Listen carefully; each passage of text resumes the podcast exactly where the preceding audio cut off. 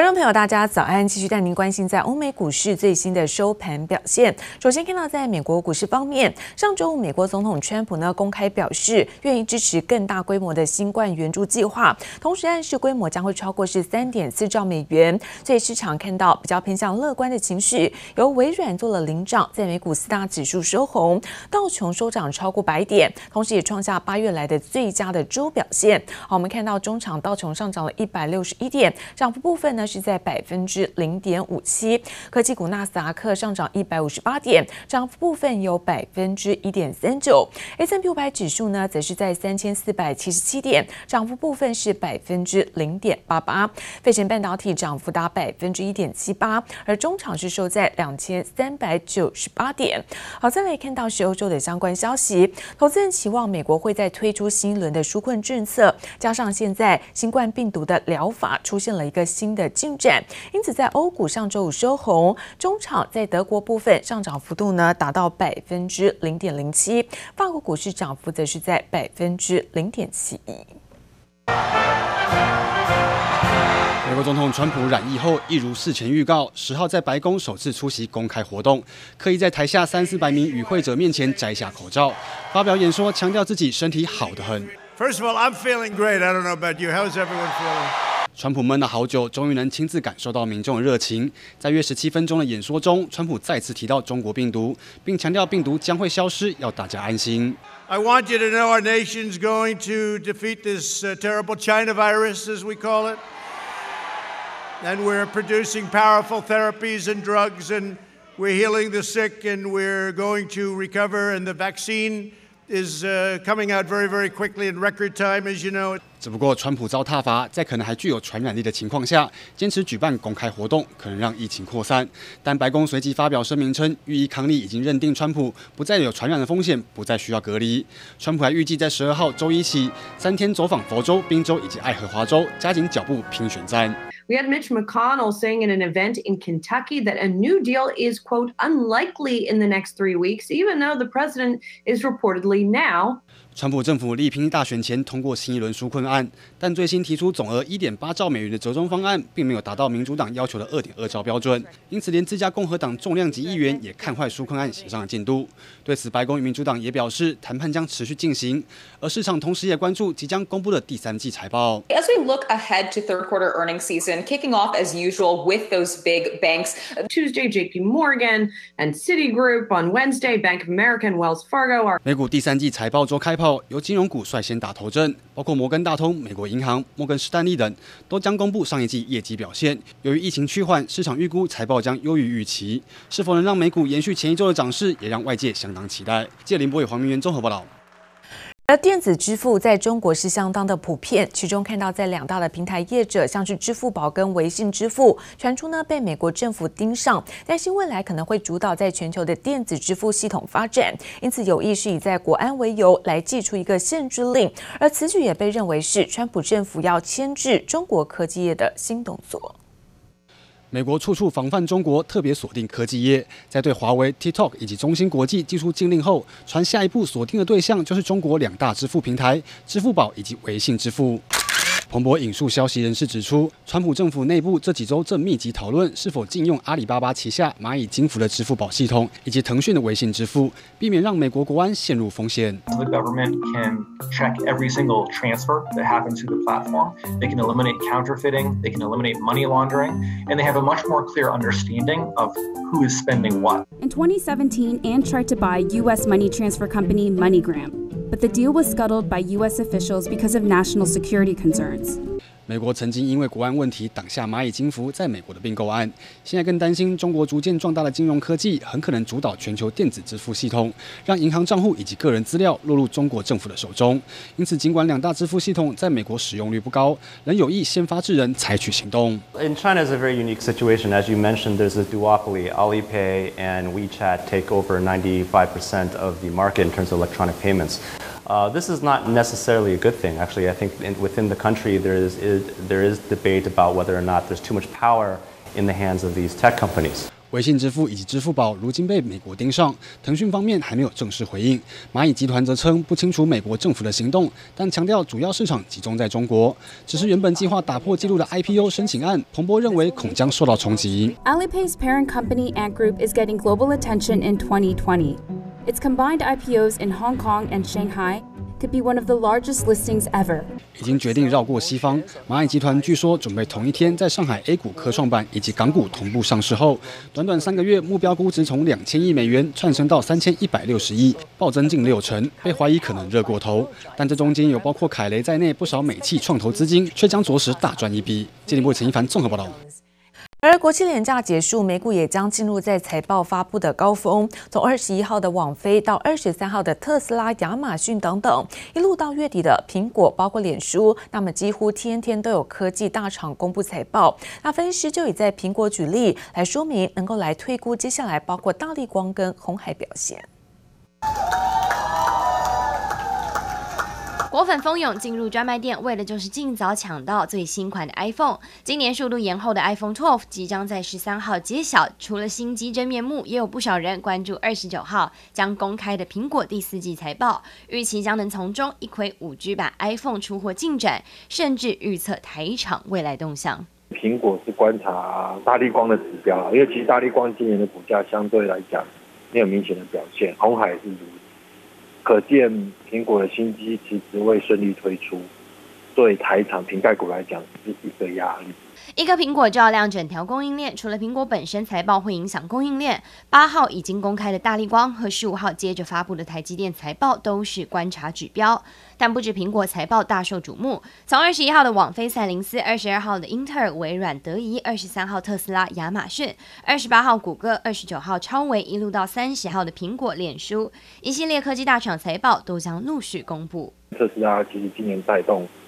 蛮多的相关的概念股，像是茂联等等。那特斯拉股价强，相对它周边的个股也相对还不错。再加上最近因为 IBM 其实买那个 ReHate，然后分拆它旗下的部分，所以大家下半年也在观察半导体是不是在云端运算、高速运算还有储存。呃，装置带动之下还会持续成长，所以包括像 A。分析师认为，等到财报陆续公布，有可能再次改变美国总统大选各阵营的政策方向，加上疫情不确定因素可能影响全球景气，恐怕在加深市场观望态度。记者唐彦珍、苏伟明台北先报道。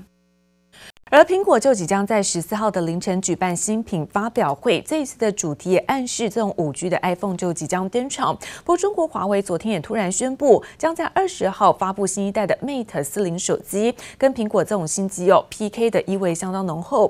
不过，受到美国现在禁令影响，华为 Mate 四零当中由台积电五纳米制成的最新款麒麟九千的晶片储备不足，可能会冲击最终销量，甚至恐怕成为今年最后一款的旗舰机种。绚丽金黄底色加上黄叶子陪衬，华为消费者业务 CEO 余承东十日在微博正式宣布，华为将于二十二日线上发表会发布新一代的 Mate 40手机。其中贴文还特别附注史上最强大华为 Mate 与苹果 iPhone 12系列十四日发表时程接近，两机较劲意味相当浓厚。主要还是说，今年其实大家都把五 G 机种当成主打的一个机种。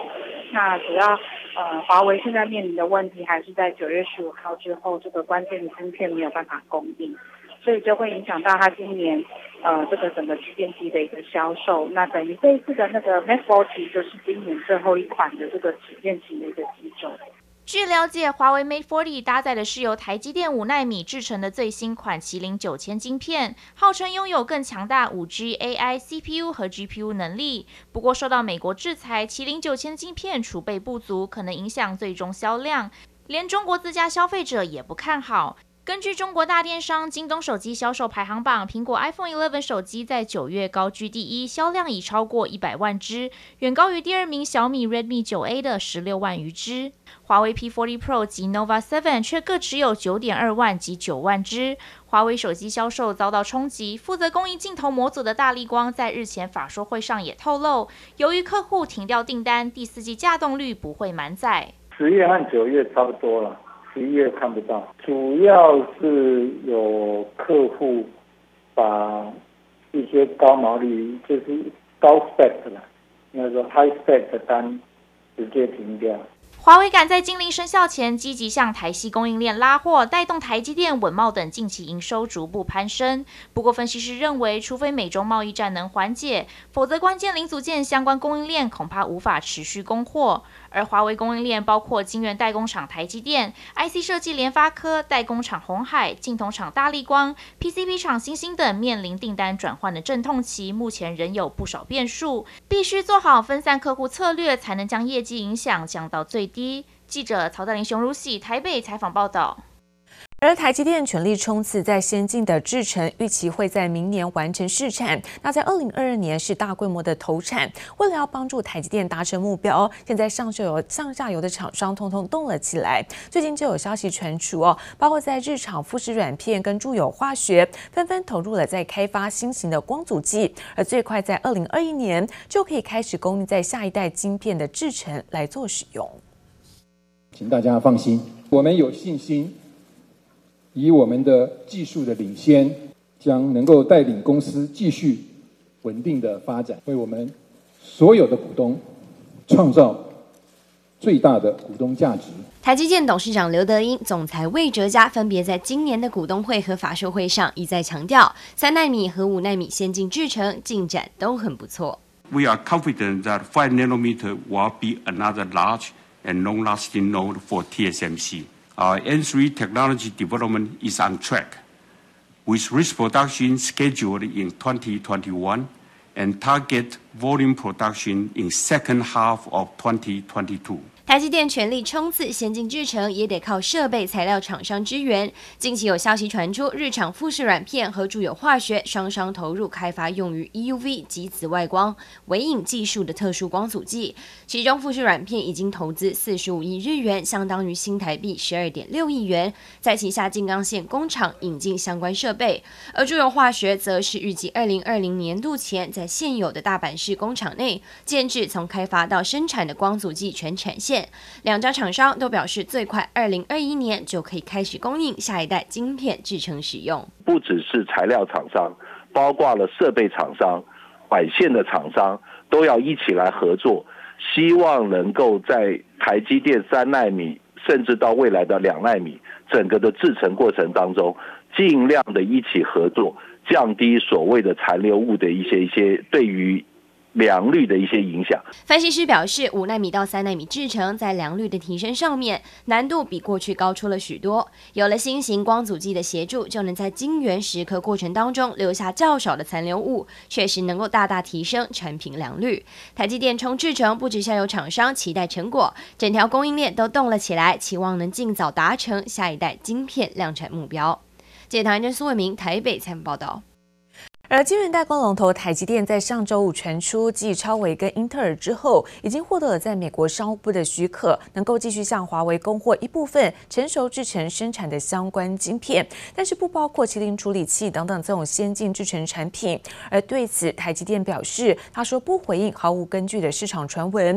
不过，台积电十五号在法说会前夕，受惠于在非华为订单强劲之下，摩根大通里昂证券逆势调测了，呃，上调了台积电本季的营收，更渴望是三度上修资本支出，来到两百亿美元。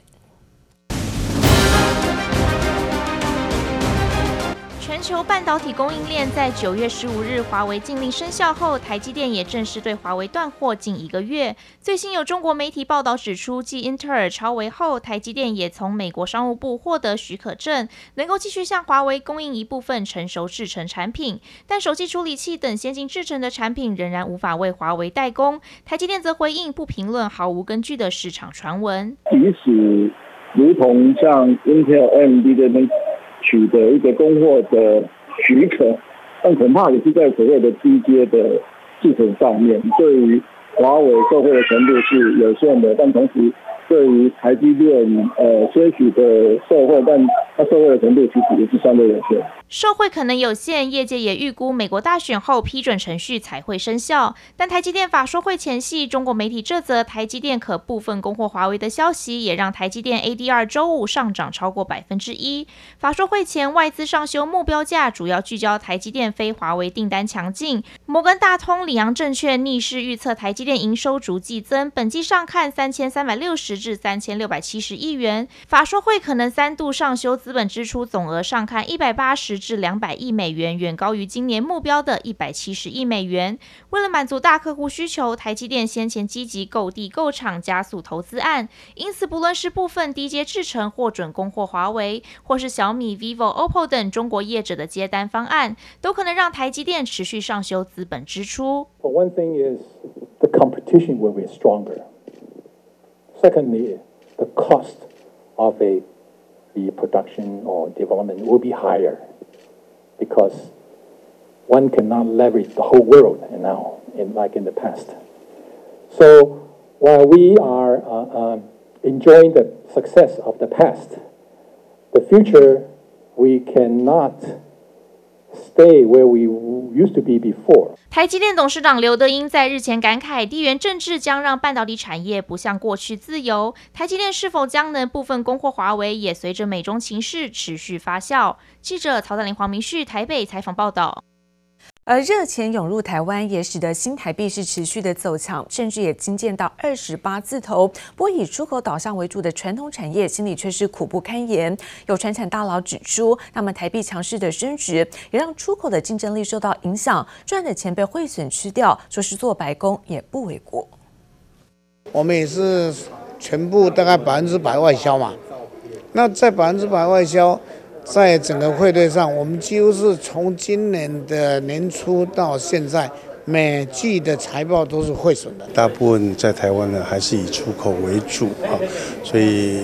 这个对我们的整个出口的竞争力呢，确实会有一些的影响。两位传产大佬对于近期新台币强势升值，会对美元价位创九年新高的走势，心里是苦不堪言。因为赚的钱都被汇损吃掉了，这让出口海外美金计价的产业受创最深。一旦台币升值，就会压缩利润，也同步让出口的国际竞争力受到影响。眼前当然你的呃制造成本就会稍微垫高，但最怕的是什么？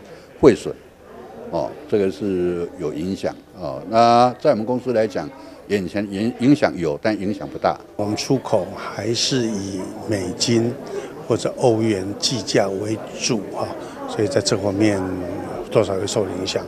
不过在台湾的内销市场，跟在中国大陆最近那个人民币也升值了不少啊。而在中国大陆这一块。啊，还好，我们就影响也不是太大。现在台湾的疫情控制得很好，啊，所以我们能够创造比较好的这个出口的时机。但是因为出口呢，对传统产业来讲，事实上。啊，到现在为止，我们认为白做工了。传统产业依赖外销，但产值又相对比电子产业还要少，成为重点受灾户。以去年台币对美元汇率三十点五元来看，今年汇率最高来到二十八点八元，等于每赚一块美金就亏损了台币一块半。像我们公司啊，每年大概是做三亿的美金，那这三亿的美金来讲啊，那大概就是要亏了大概是四亿五千万的汇兑损失。